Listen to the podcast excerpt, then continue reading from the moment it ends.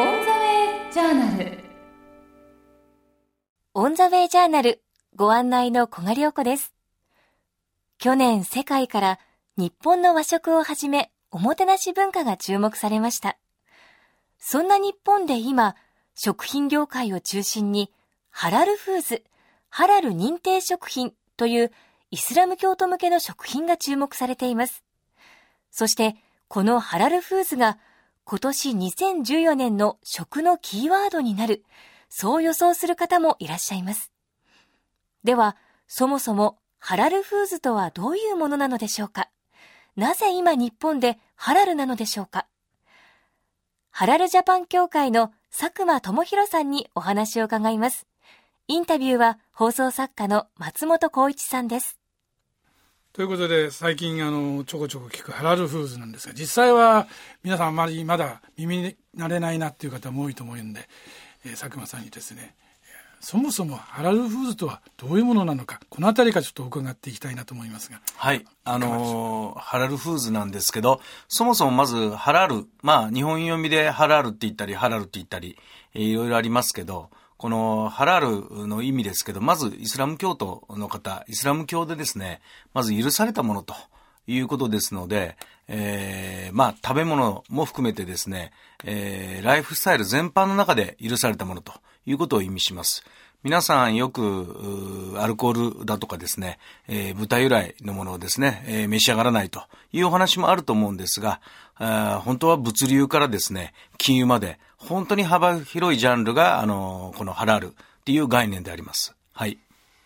要するに、そのアルコールに由来しないもの、豚肉に由来しないものというものを、えー、まあ、ハラルフーズというふうに言うんでしょうけども、うんはい、もっと厳密に言うと、ハラルという意味は違うんですね。そうですね。あの、では、豚以外の肉で、えー、牛やあ鳥がそのまま食べられるかというと、そういうわけではなくて、やはりここもですね、イスラムの教えにのっとった処理した肉しか食べられないっていう、そういったこともありまして、いろいろ豚肉やアルコール由来だけじゃなくてですね、いろんなタイプのもので本当は、あの、なっています、ハラルは。はい。そもそも佐久間さんがですねこのハラルフーズに注目したというかこういうそのハラルジャパンを立ち上げようとされたですねきっかけっていうのはどういうことだったんですか？はいあの今から4年ぐらい前なんですけど、えー、日本の食品をですね、えー、香港に、えー、ちょうど売りに行っている時にですね、えー、あるマレーシア人にですね、えー、お前日本人かと。実は俺はマレーシア人だけど、日本のものがもうすぐ食べられるようにマレーシアでもインドネシアでもなりつつあるんだよと。中国ばっか売りに行くのもいいんだけど、マレーシアやインドネシアへ向けてですね、売りに来ないかと。日本のものを食べたいと思ってるし、そもそも日本人のことが大変好きなんだよと。でも、イスラムの国だから、ハラールじゃないとダメだよ。何ですかそのハラールはと。そんなとこから、あの、始まってですね、そうかと。中国だけじゃなくて、えー、日本のこと好きなマレーシアやインドネシアや、または中東に売りに行ったら、あ日本の中小企業の新しい売り先が見つかっていいなと。そんな思いでですね、4年前からこのハラルのビジネスを始めました。はい。で、佐久間さんがそう思ってですね、いろいろ活動を始めていらっしゃるわけですけども、どうですか、ハラルというのは、やっぱり日本に思ったより日本人は知らないんじゃないんですか？どうどうですか？そうですね。あのー、2年ほど前に必ずセミナーでですね、講習会とかで聞くとですね、あのー、ハラルって知ってる人、手を挙げてくださいって言うとですね、だいたい3人から5人ぐらいの方しかまだ、あの、ハラルっていう言葉を知らなかったようです。えー、そもそもハラル、ないしはハラールはですね、やはり宗教のことに関わりますので、えー、どうしても日本人がですね、えー、経営判断して、したりする中で、えー、この宗教を重んじて、えー、ビジネスの舵取りということに対して非常に苦手になってます。そのためですね、非常にこのハラルっていうのの普及、またはハラルフードっていうのの普及が遅れてるんではないかと思います。最近では、あの、セミナーでよく、ハラルって知ってますか？と聞くとですね、大体それでも10人、ないしは100人いたら10人、ないしは15人ぐらいの方が、あの、手を挙げるかなと。そんな感じだと思います、今。そのハラルが実はこういう言い方をすると、またその宗教をね、利用していると言われるそうですが、非常にビジネスチャンスがあるということなんですね。で、モスレムの方っていう、まあ、イスラム教徒の方が、えー、世界に相当数名いると、はい、そのあたりのことはいかがでしょうか？そうですね。まず皆さんびっくりするのがですね、このイスラム教徒の方が世界人口の約4分の1、19億人ぐらいいるというふうに言われています。えー、世界人口の4分の1を今まで、えー、日本人がですね、あまり、あの、捉えてこなかったということがあります。特にあの、東南アジアで言うと、6億人いるうちの2億8000万人がイスラム教徒。これまた近い日本のですね、えー、インドネシア、マレーシア、シンガポールっていうところもイスラムの国であるっていうことをなかなか皆さん気づかなかったわけでありますが、あのー、やはり輸出進出っていったアウトバウンドもあるんですけど、最近ですね、やっぱり、東京オリンピックや、あ和食の世界遺産登録なんかも含めてですね、日本に非常にたくさんの観光客の方が来るようになりました。そういった中でやっぱりイスラム教徒の方に、えー、日本の美味しいものを食べてもらおうかなといったことで、このマーケットがあるってことにやっと気づいたのかなと。そんな印象が今の日本の現状じゃないでしょうか。それから、うんと、このイスラムのこのハラールのビジネスにするっていうことについて言うとですね、なかなかまだ、あの、大手さんも一部のとこしか対応してないと。つまりですね、えー、東京の会社も地方の会社もですね、または大企業も中小企業も、あまだ、まだまだ取り組んでいない横一線のこれ実はブルーオーシャンのビジネスなんですよね。ですから、地方のお客様、地方の企業様にとってもですね、これ非常に有利。これをあの、ハラルをビジネスとして捉えると非常に有利であると。私もそういうふうに思っています。なるほど。あの、日本食というとですね、まあ焼肉とかですね、はい、そういうものは別として、はい、あの、割とこう和食っていうのは、こう、ハラールにですね、抵触しなそうな気がするんですが、うんはいこれはいかがなんですか？そうなんですよね。和食っていうのはそもそもあの、精進料理そのものはハラールですから、えー、我々昔食べていたものっていうのは多分ほとんどハラールのものだと思うんですよね。ただ、やっぱり明治以降ですね、やっぱり欧米の文化の食、食生活が入ってきてですね、やはり変わってきたと。いうことなんですが、まずその和食においてですね、ポイントなんですけど、やはり、酒由来のものを除く、うん、それから、あ豚由来のものを除くってことに言うと、結構日本食の特徴で隠し味というのが非常にたくさんあってですね、ここの部分を非常に皆さん困っているようです。だけど、和食を本来食べたい、長生きもしたい、いろんな意味で今、あの、イスラム教徒の方が和食を食べるチャンスっていうのは非常にあるので、和食にまず、トライしてもらいたいっていうのが私どもとしては思ってます。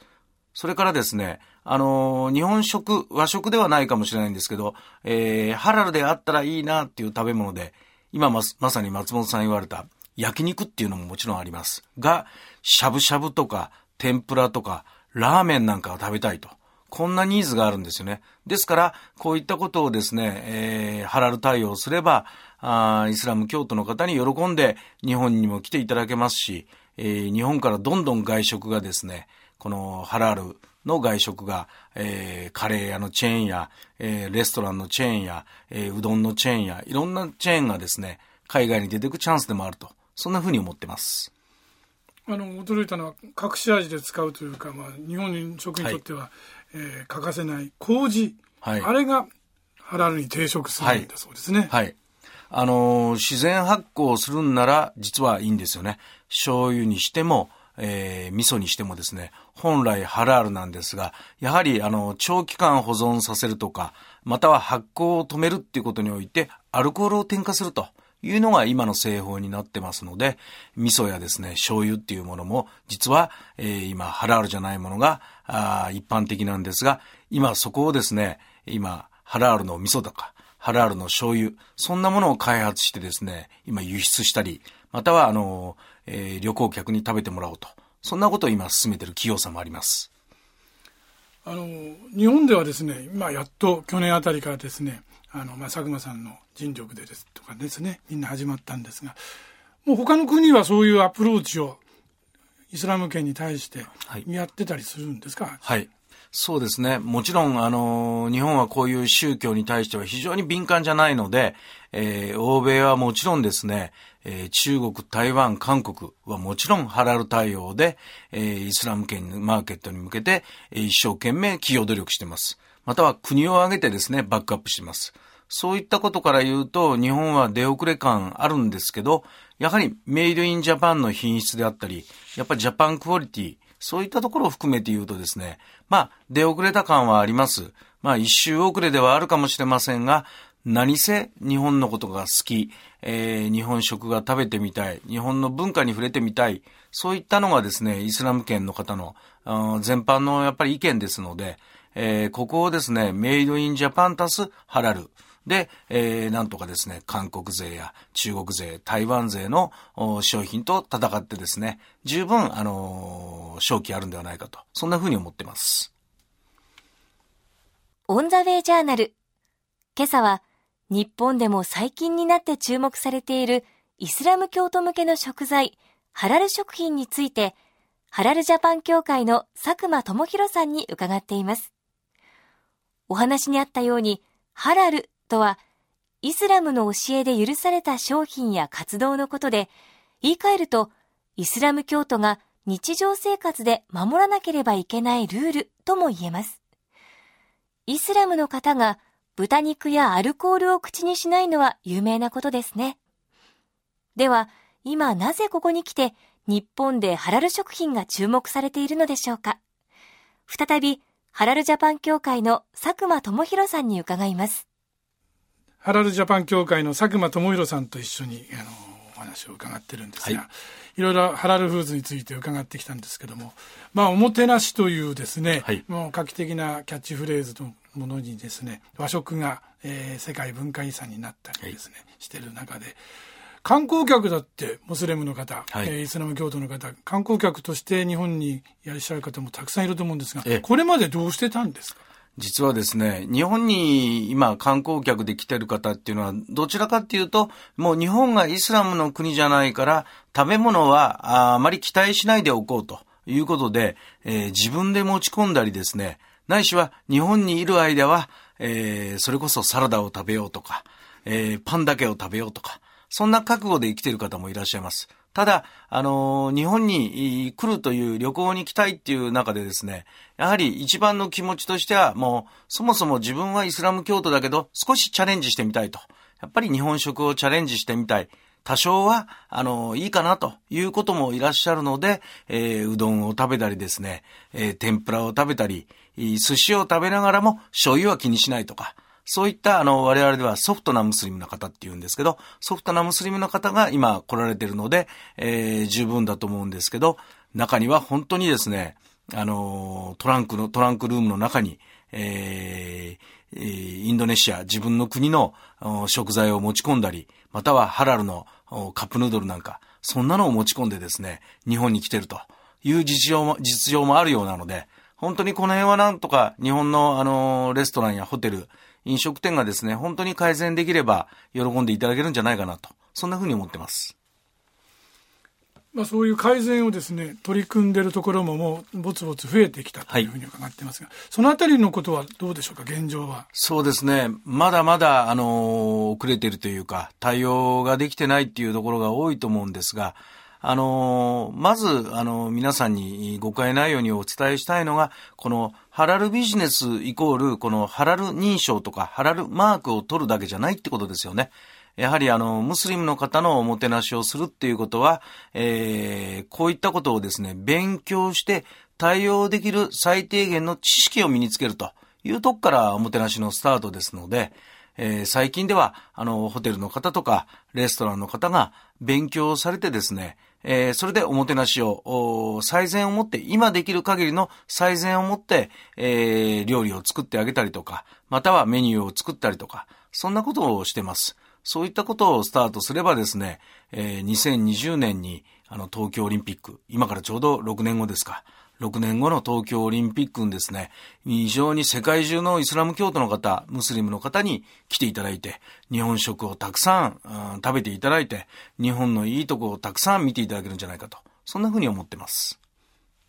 なるほど。まあ、そんな中でもいろいろその動きがあるそうですが、あの、スーパーでもハラル認定のはい置いてあるスーパーが出てきたりとか、そのあたりは現状というか、これからどういう形になっていきそうですか？そうですね。あの、日本の今の現状としては、やっぱり、い日本の玄関である今、空港がですね、やっとあの、ハラル対応をするということで、まずお祈りスペースを確保する。それから、えー食べ物を、えーハラルコーナーを作ったり、または、えーハラルレストランなんかを誘致したり、そんなことがまずスタートしてます。それから次にですね、多分、えー商業施設ですね、アウトレットモールであるとか、百貨店であるとか、そういったところがハラル対応をしながら、ホテル、レストランが少しずつハラル対応しながら、あの、今進んでいっているんではないかというふうに思います。えーこれは、えー読みでいきますと、あと、えー5年、3年ぐらいの間には、えー日本の各地でホテルやレストランや、あホテルも含めて、えーハラル対応できるようになるんではないかというふうに思っています。あの我々はよくわからないんですが、ハラル対応されると、認定のシールかなんかが貼ってあるんですね、はい食品に。それはどんなもんですか、そうですね。あの、もので言うと、おやはり、い外国から日本に来た方はですね、日本が読めませんので、えーこのお食品は何の成分でできてるかっていうのが読めません。読めない方には、あの、マークがあるというのは非常に、あの、便利であり、安全安心のマークだと思うんですよね。ただし、ホテルやレストランにおいては、あの、ハラル認証を取るということよりは、教育を受けてですね、えーやるっていうのが非常に重要になってくるんじゃないかと思います。ただし、お土産っていうニーズが、これから非常に出てくると思います。ハラルのお土産を、持って帰ってもらうっていうことにおいて言うと、マークがあったら非常に、えー安心して買っていっていただけるんじゃないかなと。そんなふうに思ってます。将来は、あの、ハラル認定の東京バナナとか、はい。えー、ブーメドのカステラとか、いやいや、ができそうですよね。ね。はないね。できそうだと思います。ちょっと食べてみたいな気もしますけども、実際、ハラルフーズのそういうものっていうのは、食べると、佐久間さんとしてはどんな味なんですか？あのー日本人の我々が食べるとですね、今、今あるものと比べると、少し、あの、物足りないな、少し、そういうふうに感じるかもしれませんが、えーまたは、どちらかというと、優しい味がする、パンチがない味っていうふうに感じられるかもしれないんですが、あムスリムの方にとっては、初めて食べる、カステラだったり、えー初めて食べるどら焼きだったり、初めて食べるたこ焼きだったりするわけですので、そういう部分において言うと、あのー嬉しいことではないかというふうに思ってます。そういうハラル認定食品をですね、まあ、普及させるですね、活動をされてるわけですけども、実際どんな形で、えー去年を、その、説明会というか、研修会というか、そういうのもおやりになってるそうですけども、そういうのはどういう形でそうですね。今本当に地方のですね、えー市町村であるとか、商工会、商工会議所、またはですね、地方の銀行様からですね、お声をいただいて、えーセミナーとか講演、講習会をですね、えーこの1年間でだいたい80回ぐらい、えー行わさせていただきました。または、あの、マレーシアに視察ツアーをやったり、マレーシアとの商談会をやったり、今度ですね、3月にはインドネシアに輸出したい日本の中小企業や食品メーカーを集めたですね、商談会を東京でやろうということなんかも企画してます。こういったのをですね、ぜひいろんな地方のですね、えー食品メーカーの方に出ていただいてですね、あのー新しい販路を見つけていただいて、ぜひその味をお守っていただく事業継承者を見つけていただいてですね、えーぜひえー発展していただきたいなと。そんなことなんかも私ども今年考えてます。まあ、イスラム圏の中でこのハラルフーズのその証証券というんですかね、はい。300兆円にもええ。あるかもしれないと言われてるんですが、そのあたりは？そうですね。このイスラムマーケット、ハラル産業マーケットっていうのは、あ一説では300兆円、えーあるって言われてます。それから食べ物だけでもですね、60兆円あるって言われてます。60兆円。えーそういった中でですね、ここのマーケットに対して、日本の企業っていうのは基本的にはまだまだ取り組んでない、えーまだシェアを取ってないところでありますので、ここについては日本の企業の方にですね、ぜひ勉強してもらいですね、え輸出なのか、進出なのか、または、え観光客対応するのか、いろんな手法がありますので、それらの手法を利用していただいて、えーこれらのマーケットの中ですね、携わっていけたらいいなと、そんなふうに思ってます。ま、実際こう活動というか、まあ、日本が進出していく活動の中であちらの方はどんなこう反響というか感想をお持ちですか？そうですね。あの、まずイスラム教徒の方、ムスリムは非イスラム国である日本がハラル対応しているのかというのが、まあニュースになるぐらいの話ですから、非常にまだ現時点では驚いている、びっくりしている。それゆえに期待していると。いうことであります。やっぱりメイドインジャパンの美味しいものを食べてみたい、品質のいいものを使ってみたい、そういうニーズがありますので、この辺のことについては、あの、非常に期待感を持って見ていると思います。また、食べ物だけじゃなくてですね、あの、彼らの願望の中にある長生きしたい、健康で綺麗でいたいという願望を満たしてくれるのが日本の商品だっていうふうに思ってますので、そういう部分では化粧品であるとか、あ健康食品とか、そういったあ日本の得意なですね、えー、付加価値がある、えー、高品質なものを提供してくれるのを待ってるんではないかと。そんなふうにも思ってます。オンザウェイジャーナル。今朝は、ハラルジャパン協会の佐久間智弘さんにお話を伺ってまいりました。ハラルフーズについて詳しいことをお知りになりたい方は、ハラルジャパン協会のサイトをチェックしてください。